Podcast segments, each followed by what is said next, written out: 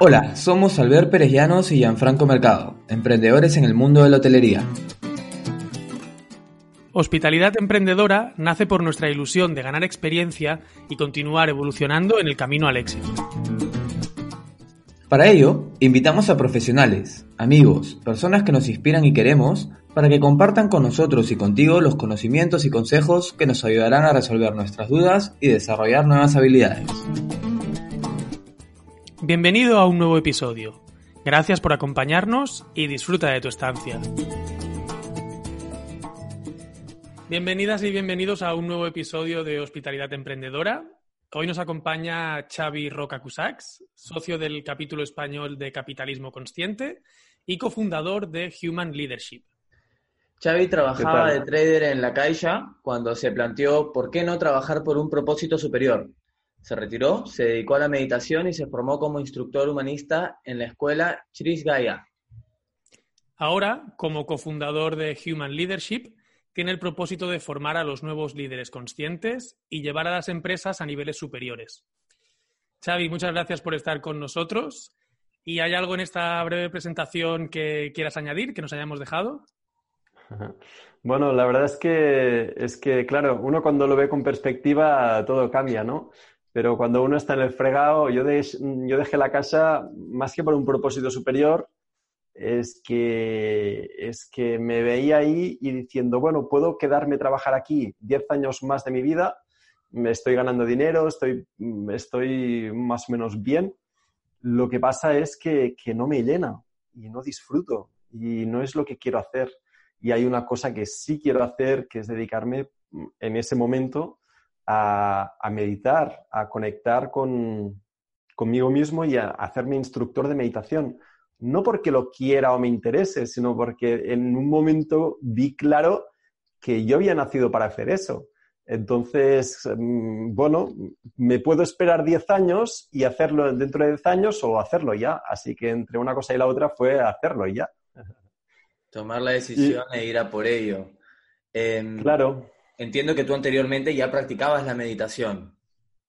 Pues empecé gracias a ser trader, gracias a, esto, ¿no? A, tener problemas de estrés, de tensión, de, no dormir por las noches y necesité hallar una solución, ¿no? Algo que, me permitiera estar eh, relajado, ¿no?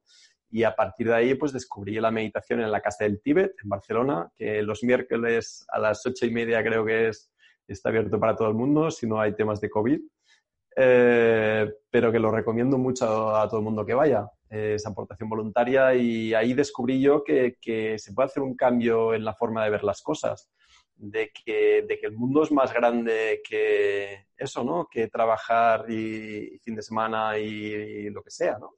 Hay algo más que eso. Yo te iba eh, a, preguntar, perdón, precisamente por eso, por cómo empezar a, meditar para gente que nunca haya meditado, que nunca se haya acercado a la meditación, pero, por ejemplo, en mi caso, que muchas veces he querido, pero no he sabido dar ese primer paso. Y, bueno, como comentas, la Casa del Tíbet, o sea, empezar yendo a sesiones Está, perfecto en la Casa del Tíbet, es en Barcelona, es un sitio genial. Eh, muy buena gente y esto, ¿no? Yo, iba con defensa de decir, hey, Casa del Tíbet, mm, budismo, lo que sea, cuidado, ¿no? Y me encuentro una persona que dice, oye, aquí yo vengo a decir lo que yo siento y lo que yo he comprendido, pero si a ti no te sirve, fuera. Entonces, claro, cuando vas con tus defensas ahí todo, mm, todo pertrechado, ¿no? Y te dicen que no, que no hay nada de defenderte. Si te apetece lo coges y si no, no, no lo cojas. Aquí, tú mismo. Entonces ahí se te caen las defensas. Dices, vale, pues, pues, vale. Y una persona que además tiene sentido del humor, que se lo pasa bien, que disfruta con lo que hace. Entonces, ahí realmente es cuando me di cuenta de que existe otra forma de, plantear las cosas. Mm. En esa transición entre, bueno, dos mundos tan diversos, que es el mundo del trading, que es algo, como tú dices, que estabas muy estresado, la noche no podía dormir, es algo que es realmente muy activo y muy rápido, ¿no? La manera en cómo se mueve el trading, hay que estar siempre atento. Em, al formarte como instructor humanista y, practicar la meditación de una manera más profunda, hay una transición en dos mundos muy diversos, ¿no? Em, mm. ¿Qué es lo que te ha aportado la meditación que antes te hacía falta? A ver, básicamente eh, es la conexión conmigo mismo, porque no es solo meditación. Y, a ver, siento que no te he respondido de verdad la iniciación a la meditación, pero es que podríamos hacer un vídeo solo de eso, de iniciarnos a meditación, que, que al final, si alguien quiere una iniciación rápida la meditación, le recomendaría que se vaya a un sitio de naturaleza, que se siente ahí y observe. Y que simplemente observe. Entonces, que se relaje, que pase tiempo ahí. Eso, eso es lo más cercano a la meditación, em, porque acercarse desde una forma intelectual es más falso. Acercarse desde observar los pájaros. ¿Los pájaros? ¿Qué piensan los pájaros? ¿Están ahí dándole vueltas de si mi jefe me ha dicho, de si el, eh, gusano se ha escapado, que si por culpa de, del, jabalí que no he podido comer no sé qué? Están, están en presente, están ahí. Y eso es lo que nosotros no estamos. Entonces, cuando vamos en la naturaleza, de golpe eh, nos es mucho más fácil conectar con el presente. Así que meditar realmente es presencia, presencia aquí y ahora. Unos lo obtienen, todo el mundo hace meditación eh, de alguna forma inconsciente. Unos lo hacen tocando un instrumento y de golpe ahí se funden con el instrumento. Otros lo hacen surfeando y se funden con las olas. Otros lo hacen escribiendo, otros programando. Es que se puede hacer en cualquier cosa. La cuestión es la sensación esa de fusión con lo que estás haciendo. Es ahí realmente que si uno quiere buscar qué es la meditación, ya lo ha encontrado en su vida. Otros es caminando por la montaña, haciendo el amor. Tantas variantes, pero al final eh, una sola cosa, ¿no? Que es, que es el presente. Entonces, si me preguntas qué he encontrado en la meditación, realmente es, es, es qué es el presente. ¿Qué es? ¿Quién soy yo? Y no es solo meditación, porque claro, o sea, meditación se queda como la parte de, puramente parar la mente, ¿no? Pero hay otras dimensiones interesantes. Una de ellas, por ejemplo, es, es soltar el pasado. Es decir, eh, siempre que tengo pasado estoy comparando, ¿no? De, ostras, ¿recuerdas ese momento que fue peor o mejor? O me encuentro con mi padre, ¿no? Y estoy pensando en la bronca que tuvimos, o con el jefe, y estoy pensando en cuando yo aprendo a quitarme la mochila y de alguna forma disolver ese pasado y, estar mucho más presente y ni alegrías pasadas ni tristezas pasadas, es lo que pasó, pasó y estoy aquí ahora, ¿no? Entonces, eh, todo eso va llevando a una, a una cosa que es, que es estar, pues esto, mucho más atento a, lo que hay aquí, mucho más atento, pues, a vosotros eh, y también acerca a lo que es la intuición, a lo que es las sensaciones, que a veces es esa información que no viene de forma lineal, que, es de golpe un bloque de información. Einstein eh, no plantea la teoría de la relatividad de forma lógica, es decir, le viene la información y después la razona, pero es que sencillamente está claro que es así, los genios funcionan así. Primero les viene la información, luego ya encuentran el camino por el cual se desarrolla.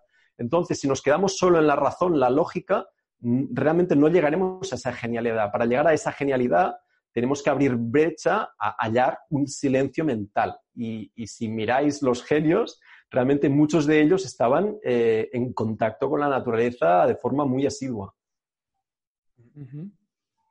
Sí, sí. Y tú en esa, en esa meditación una cosa que encuentras es el capitalismo consciente, que para todos aquellos que no han escuchado hablar de capitalismo consciente, brevemente, ¿qué sería? ¿Cómo lo resumiríamos? Bien. Em, de alguna forma, todo esto viene de, aplicar la meditación a la vida diaria. Es decir, eh, si todos nos vamos a meditar y todos somos monjes budistas, eh, entonces de alguna forma se acaba este mundo, ¿no? Y nos vamos todos al bosque y nos vamos todos a meditar. Pero eh, ¿no podemos conjugar las dos cosas? Eh, y, un poco viene de ahí, ¿no? Y, Human Leadership también viene de ahí, de decir, ostras, pero es que está el mundo de la empresa, que el mundo de la empresa es algo genial, que se trata de construir realidad. Es decir, eh, esto, una empresa cuando, cuando, cuando se dedica a vender, a generar, a, contratar a personas, se dedica a generar un tipo de realidad. Nos quejamos de que las empresas gobiernan el mundo. Eh, pero ¿por qué quejarnos si podemos hacerlo nosotros? O sea, es ponernos a hacer empresas y entonces dicen, no, pues que las empresas son malas. Eso es mentira.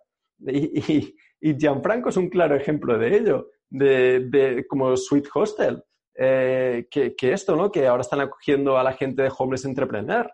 Entonces, sencillamente se trata de, integrar los dos lados, es decir, podemos hacer una empresa que, tenga en cuenta los valores y, que, y, realmente intente aportar algo al mundo.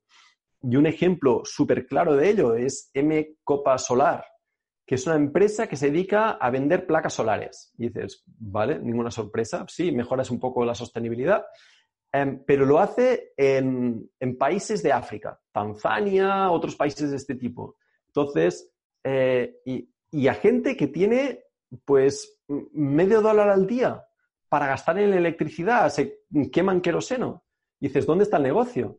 Pues el tema es que tienen medio dólar, entonces eh, lo pueden pagar y en vez de quemar queroseno, les instalan las placas solares y el día que pagan a través de una aplicación móvil, a través de un mensaje, un SMS, eh, entonces tienen luz ese día. El día que no pagan, ese día no tienen luz. Mm. Y al final, cuando pasa el tiempo, eh, esas personas tienen una placa solar y ya no tienen que pagar medio dólar al día por queroseno. Entonces, ¿esa empresa es egoísta? ¿Es mala? No, tiene en cuenta un beneficio propio y tiene en cuenta un beneficio ajeno y los dos se juntan y esto es capitalismo consciente. Es decir, una empresa que tiene en cuenta, eh, tiene un propósito superior, tiene las ganas de transformar el mundo de alguna forma, tiene, eh, cuida de los empleados de forma que hay un liderazgo consciente y una cultura consciente, y por otra parte, pues hay la integración de stakeholders, que es toda persona que esté relacionada con la empresa que tenga una relación de beneficio mutuo. Es decir, ya sean proveedores, clientes, sociedad, naturaleza, todo el mundo. O sea que esta es la base, que, no necesitamos restar para, para, beneficiarnos. Una empresa genera más de lo que había inicialmente. Y es el claro ejemplo de las placas solares. Antes hay una persona pagando medio dólar y al cabo del tiempo hay una persona que tiene una placa solar. Y ahí ha habido un intercambio justo, ¿no? beneficioso para todos. Esa es un poco la esencia del capitalismo consciente.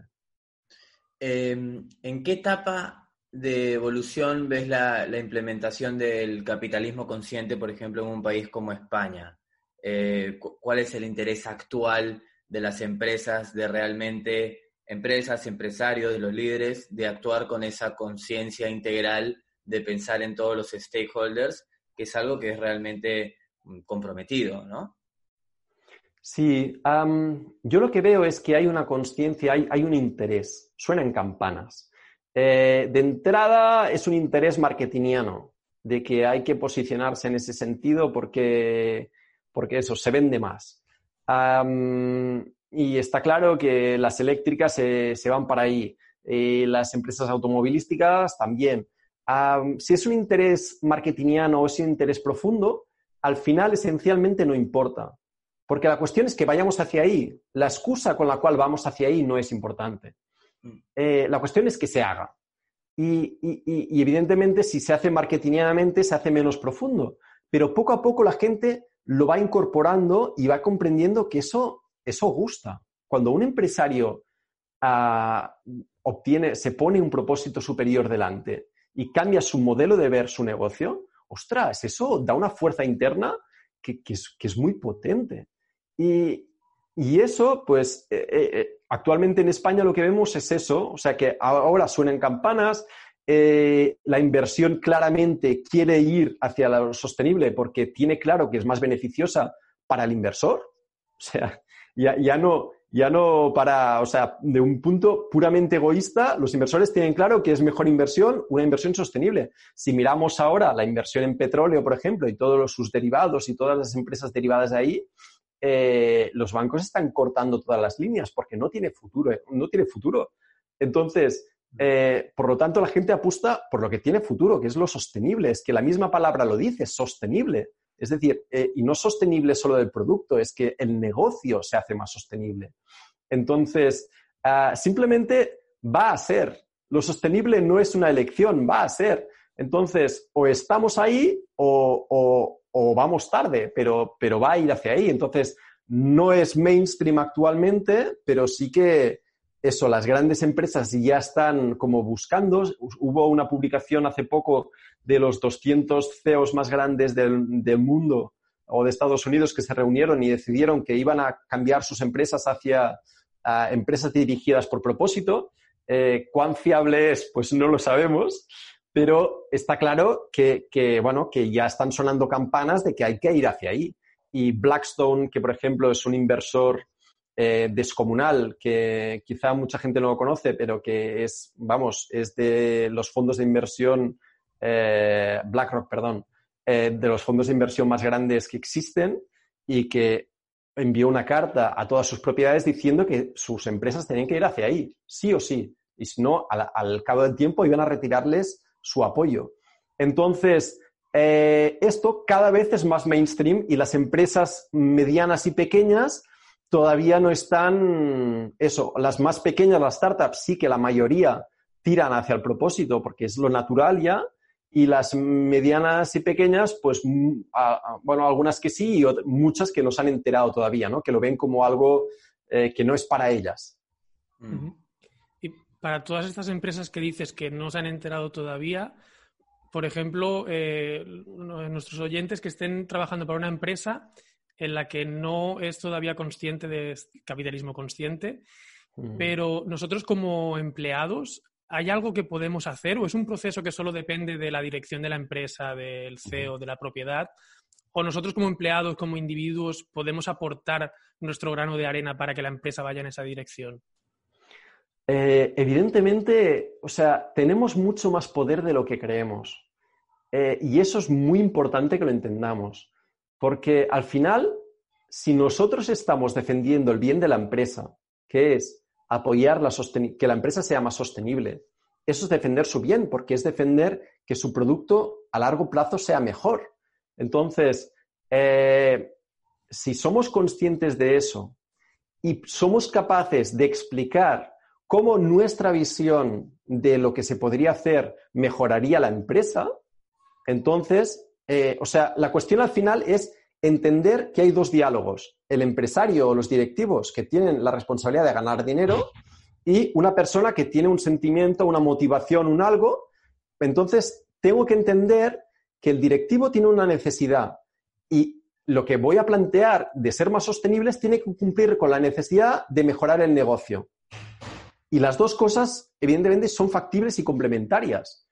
Simplemente que si vamos a hacer eso, necesitamos pensar cómo lo que vamos a hacer va a dar respuesta a las necesidades de los directivos. Es decir, cómo va a generar más negocio y que, y que tiene todo el sentido del mundo. Es decir, si yo pienso cómo mejorar el mundo, tengo muchas ideas y de ahí pueden salir productos, ideas, innovaciones, mil mejoras posibles. Entonces, al final, es, es, si uno quiere cambiar el mundo o uno quiere esta motivación, tiene que tomar la iniciativa y proponer cosas. ¿Qué es lo peor? ¿Que te digan que no? Bueno, pues te dicen que no. ¿Qué es lo peor? ¿Que te, que te echan porque, porque intentas ser productivo? Pues bienvenido sea, búscate un sitio donde realmente te quieran y donde realmente respeten eso que estás aportando, que es intentar ser proactivo, ¿no? Evidentemente, entendiendo que tú tienes un cargo y no es tu, tu decisión elegir si va hacia un rumbo u otro, que es elección de otro, pero tú tienes eh, la, la, la oportunidad como mínimo de expresar tus ideas.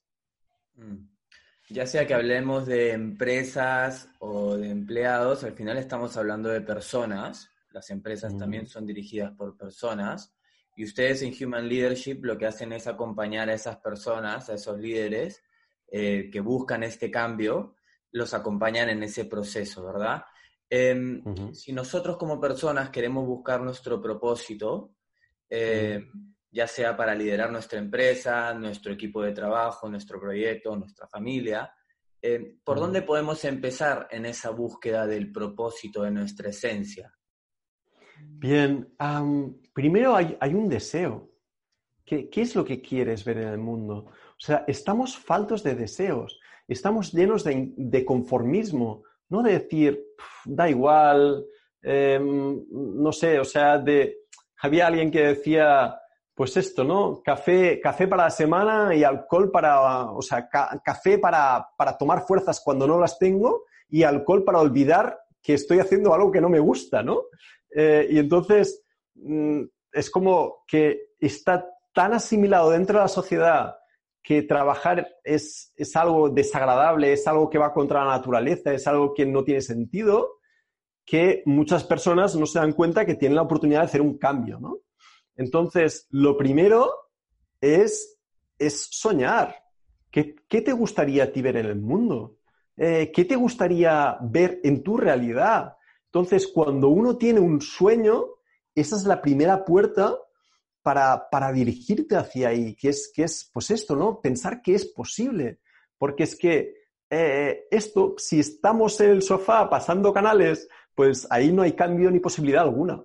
Y de hecho, el sofá y la tele son los drenajes más grandes de energía, bueno, aparte del móvil. Eh, de energía entendido como eso. ¿Qué energía tengo si estoy sentado en un sofá como una meba, no?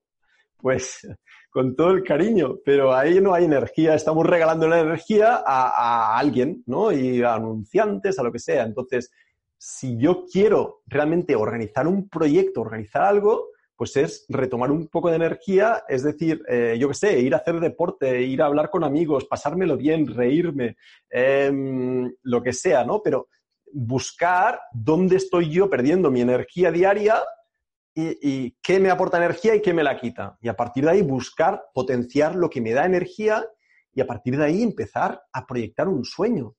Y, el sueño en un principio parecerá loco, imposible, lo que sea, pero si hay un sueño, ya hay una posibilidad. Si no hay sueño, no hay nada. y, una vez que tenemos ese sueño y empezamos a aplicar ese capitalismo consciente a nosotros mismos, a nuestra marca personal, a nuestro proyecto emprendedor. Tenemos eh, algo, yo creo que en, España y en la cultura latina en general, que nos, eh, que nos impide a lo mejor em, beneficiarnos de eso, que es la vergüenza de contar lo bueno de nosotros, lo bueno de nuestro producto, lo bueno que estamos haciendo. Eh, esto es algo que, por ejemplo, las culturas bueno, anglosajonas lo tienen muy, muy, muy por la mano. ¿Cómo podemos cambiarlo nosotros eso? ¿Cómo podemos, eh, ¿Cómo podemos hacer que nos valoren? ¿Cómo podemos decir lo que estamos ayudando en el mundo sin, que, sin, sin tener esa vergüenza de, de expresarlo? Claro, la cuestión es cambiar el foco. O sea, si yo digo las cosas que estamos haciendo, no es para que digas lo guay que soy yo, sino para que valores eh, eh, para que veas que se puede cambiar el mundo y que tú también puedes hacerlo. Entonces, si cambio el foco desde, desde mira qué, guay que soy yo, que estoy ayudando a todos y me apunto un tanto, sino al contrario, es que estamos haciendo algo que aporta. Es decir, estuvimos dando soporte a, un centro de, que, eran, que eran dentistas y, que eran gente que, era precioso lo que hacían. Daban, daban esto, ¿no? Eh, pues hacían obra social, todos los agostos se iban a un país, se dedicaban a arreglar los dientes de la gente, aquí en España también, eh, a quien venía, pues lo que fuera, ¿no? Incluso cosas de 17.000 euros, de, o sea, unas cosas que también pedían pues a la gente que proveía las piezas a ver si las podían dar para, para hacerlos y realmente no, no lo contaban, no lo estaban retransmitiendo, ¿no? También por esa vergüenza que decíamos. Y al final es entender esto. Si yo no cuento eso, le estoy robando el valor que el cliente está pagando. Es decir, cuando un cliente compra un producto mío, si yo no le estoy mostrando esto, le estoy ocultando el valor real de lo que está pagando. Él está comprando todo eso. Gracias a su dinero, él eh, tiene eso, ¿no? Pero si no se lo enseñamos, no lo obtiene. No se da cuenta de que, de que él está generando ese beneficio. Por lo tanto, le estamos quitando el beneficio al cliente, ¿no? de, de sentirse mejor, de sentirse que con la compra está apoyando esa empresa, ¿no? Entonces, yo creo que es importante darle la vuelta y valorizarlo como que, ostras, es que tiene valor y estamos, y estamos generando algo que para el cliente es importante. Qué raro, ¿no? Que cómo, es la cultura que nos, nos, eh, nos da ese temor o esa vergüenza a ocultar cuando estamos haciendo algo que realmente que, aporta valor. Si uno está interesado en rodearse de gente que tiene esta mentalidad, eh, esta conciencia superior por el bien común y, por ejemplo, las empresas mismas no lo están diciendo cuando lo hacen, ¿cómo, cómo podemos nosotros involucrarnos y empezar a conocer líderes conscientes eh, en nuestro entorno, en nuestra comunidad? ¿Dónde los encontramos? Claro, entonces lo interesante es, eh, es moverse, o sea, hay, hay, mil cosas que se están moviendo y, que siempre se están generando cosas. Cuando uno tiene la inquietud de, ver eso, acaba apareciendo. Entonces, por ejemplo, se me ocurren varias referencias. Impact Hub Barcelona es un sitio, eh, Barcelona, donde estoy yo, pero en Madrid también unos cuantos y hay más por todo el mundo. Mm. Pues son espacios donde se organizan eventos, se organiza, hay gente trabajando para un bien común. Entonces, pues, pues bueno, es un sitio donde encontrar gente que es afín a, esos valores. Eh, capitalismo consciente, hay en Madrid y hay en Barcelona. Eh, también acercarse por ahí a, ver, pues esto, ¿no? Cuando se organiza un evento, se organizaba uno hoy esta tarde, pero se ha cancelado por tema de coronavirus. Em, pero bueno, que en algún momento, ojalá que vuelva, ¿no? Pero eh, País Vasco, estoy convencido que también se organizan cosas. Entonces, uno, cuando uno tiene la inquietud, pues es, intentar buscar qué eventos, qué, personas, qué movimientos, dónde, dónde está el hervidero, ¿no? Y, al final, pues esto, se encuentran personas con muchísima creatividad, iniciativa y, a partir de ahí se pueden generar sinergias muy buenas. Pondremos en las notas del episodio eh, cómo poder encontrar esas comunidades también para quien quiera saber un poco más. Y yo estaba pensando, si hay alguien que nos está escuchando, por ejemplo, ahora y dice, suena muy bien, eh, pero es una utopía. Eh, parece muy bonito, pero esto es un gasto, esto a la empresa le sale al final más caro, los números eh, no van a dar. Mm, ¿Tienes algún ejemplo para darnos que nos desmonte esto? A ver, es que no es que sea un ejemplo, es que nosotros lo, trabajamos cada día. Es decir, em, hace poco salía un artículo que explicaba esto, que las empresas, eh, creo que salía en el confidencial, que las empresas, eh, esto con propósito, habían sido más resilientes a la crisis. En la crisis del 2008 eh, se estudió que las empresas certificadas B Corp, que es una certificación en valores, fueron un 66% más resilientes.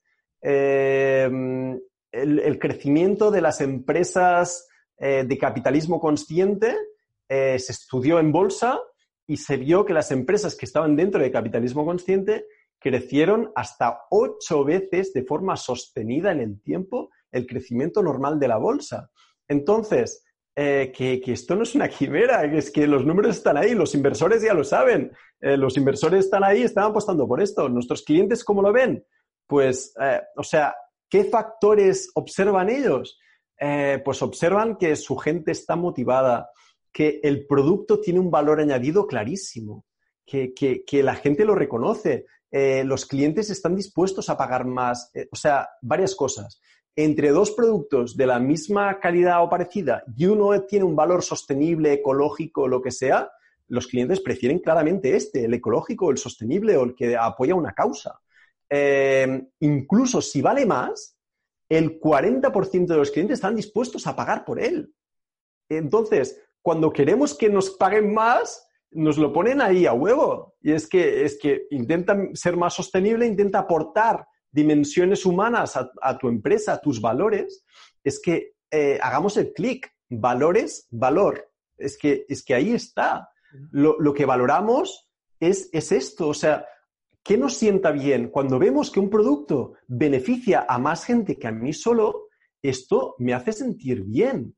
Es decir, en el futuro, el lujo que sea destructivo para los demás estará estigmatizado. Será en plan, ¿pero qué me está? Pero, pero esto no es lujo. Me hace comprar esto y yo me siento mal porque estoy perjudicando a los demás. Entonces, esto no es lujoso. Lujoso es algo que beneficia a todo el mundo eh, porque esto me hace sentir mejor persona. O sea, ni que sea por, por limpieza de conciencia. Entonces, finalmente, la cuestión es no desvincular eh, la estrategia de valores y, intentar mejorar el mundo con la estrategia de, negocio y no olvidar que es una empresa. Es decir, nosotros encontramos muchas empresas con valores y con un propósito descomunal que no venden. ¿Qué pasa ahí? Pues o que no tienen bien definida una propuesta de valor, a veces porque están desconectados de su, o sea, tienen una, a, veces pues reciben un asesoramiento muy mental, muy de marketing y se olvidan de, pasárselo bien, de conectar con eso que están haciendo. Y, eso es absolutamente esencial. Y otro factor, evidentemente, son las ventas. O sea, si yo soy muy bueno, pero no tengo una estrategia de ventas, pues no voy a vender. Y esto es mecánica, mecánica clásica de, de, las empresas y que no por tener valores se tiene que descartar. Simplemente hay que utilizarla pues de otra forma, pero, pero viene a ser el mismo concepto. Hay que vender. Si somos empresas, hay que vender y ya está. y vendiendo hacemos un bien a la sociedad. Así que hay tantos factores y el compromiso de los empleados, por ejemplo, es otro, que, los empleados están entusiasmados de estar en una empresa que realmente mejora el mundo eh, eh, y, que su compromiso, su, tiempo de dedicación, su energía dedicada, su capacidad de soñar para la empresa. Así que bueno, eh, no, no, sé si hay algún efecto, algún aspecto en el que no afecta, que no mejora. Me gusta, me gusta el camino para el cual si dices que estamos todos eventualmente yendo hacia ahí y que, bueno, si al final eh, el por qué, un poco, si hay unos que lo hacen de manera marketingiana o un poco egoísta al principio, pero al final el resultado va a ser el mismo, pues bienvenido sea y que todas las empresas se muevan, se muevan en esa dirección. Em, sí, perdona que te corte ahí, es que el, tema el tema marketingiano es que al final se va a ver la diferencia. O sea, las redes sociales son implacables. Ven la diferencia entre lo que es real y lo que no. Entonces, si tú vas de farol, al final te acabarán pillando y será peor que, no haber hecho nada. Entonces, sencillamente, que, empieces por donde empieces, al final lo que hagas tiene que ser real. Y esa es la diferencia, ¿no? Cuando es real, la gente realmente conecta con eso y puede ser fiel a eso. Si, tú ves que ahora puesto por esto y ahora por lo otro y ahora por lo otro, pues entonces eh, esa fidelidad que tanto buscamos de los empleados no va a estar. Bien, hay que conectar entonces con ese propósito personal, esa esencia, y a partir de ahí, si lo, si lo hacemos desde ahí, imagino que, la conexión será siempre, siempre real, ¿no? Em, bueno, para terminar em, la entrevista, la verdad que podríamos seguir hablando un montón acerca de esto y, y ya vemos que a ti te encanta porque tienes muchísimo para decir y ojalá, ojalá que muchísima gente despierte, escuche el mensaje porque creo que es súper importante que tomemos conciencia, como tú dijiste, que el poder lo tenemos nosotros también, no el gran empresario o la multinacional de la cual siempre nos estamos quejando, sino nosotros como consumidores también. Podemos decidir eh, en qué tipo de empresas estamos consumiendo o en qué tipo de empresas estamos y trabajando. Exacto. Y, y desde ahí es que podemos tomar el control nosotros también como ciudadanos a pie de calle, ¿no? Y, quizás cuando pensamos en soñar, en cambiar el mundo, eh, también es en cambiar también nuestro entorno más próximo y, empezar por ahí, ¿no? Porque a veces nos queda muy grande o, da un poco de miedo decir, ¿por dónde empiezo? Me gustaría ayudar a tantas causas, pero bueno, enfocarte en una pequeña y empezar desde ahí a abrir camino, ¿no? Sí, sí. Em, bueno, nos gustaría terminar con un set de preguntas rápidas que le hacemos a, todos nuestros em, eh, invitados. Eh, empezamos y te digo la primera. ¿Hay algún concepto erróneo que crees que la, gente tenga sobre ti? Pues, pues no lo sé. Em, la verdad es que, que, su opinión es suya y la respeto profundamente. si hay alguna creencia que a veces me veo, es decir que soy un utópico, ¿no? Y la verdad es que nuestros clientes no tienen resultados teóricos, son bastante prácticos. Así que si fuera algo, eso. Está bien, y te da igual, ¿no? Eh, su percepción, son libres, eh, que disfruten eh, esto. O sea, que los resultados están. ¿Tienes alguna, alguna creencia personal que puedas, que otras personas puedan pensar que es una locura? Pues, eh, pues supongo que sí, unas cuantas. creencia, creencia, pues no lo sé si son creencias o son vivencias o experiencias, pero al final que, que, somos uno y lo podemos pintar de mil colores y llamarlo mil nombres y cada uno con su estampita. pero ser uno no tiene dos nombres, es ser uno. Y, esto, y, esto nos lleva a que tenemos pues el poder y que realmente no es una ficción y es energía física. Entonces, que, esto, que si la gente se diera cuenta del poder que tiene, eh, alucinaría. ¿Cuándo fue la última vez que cambiaste de opinión acerca de algo importante y por qué fue? Pues no sé si esta mañana. La verdad es que intento, intento tener pocas opiniones porque las opiniones van y vienen. Entonces, esto, intento valorar las cosas como las veo y eso, humildemente, pues eso. Eh, bueno, siempre que se juzga, al final acaba saliendo algo que, no toca. Así que intentando juzgar lo mínimo posible. ¿Cuál es el libro que más has regalado? Pues eh, creo que el de capitalismo consciente. Y la verdad es que no he sido mucho de regalar libros así frecuentemente. Eh, y, si no, y si no, el de Millo, el de El sol que mora en las tinieblas. Mm, bien. ¿Cuál es, esta es la última, cuál es una compra reciente, quizás en el último año, por menos de 100 euros, que te cambió la vida o te sorprendió enormemente? bueno, eh, no sé si me cambió la vida, la verdad, por menos de 100 euros, pero vamos, estos pinganillos, la verdad es que, me vienen bien. y, y, han cambiado un poco, porque antes iba con dos trastos enormes y, bueno, no es, una gran, no es una gran victoria, pero bueno, es una cosa pequeñita que viene bien. Otra cosa que me alegró la vida son unas botellas de agua eh, que son de Om Water y que ahí tienen pues cuatro chorraditas, pero que, es bonito beber agua de ahí. Genial. Las, pondremos también ahí en el link de las notas para verlas y nosotros también poder verlas. ¿Hay algo más que, que, que tiene un mensaje de gracias, si no me equivoco. Ahí está, sí, en unos cuantos idiomas. La flor de la vida y una gota de con un om. Sí. A, verla tiene vista. ¿Hay algo más que te gustaría agregar, a Xavi, a, nuestros oyentes, a la gente que está ahí atrás?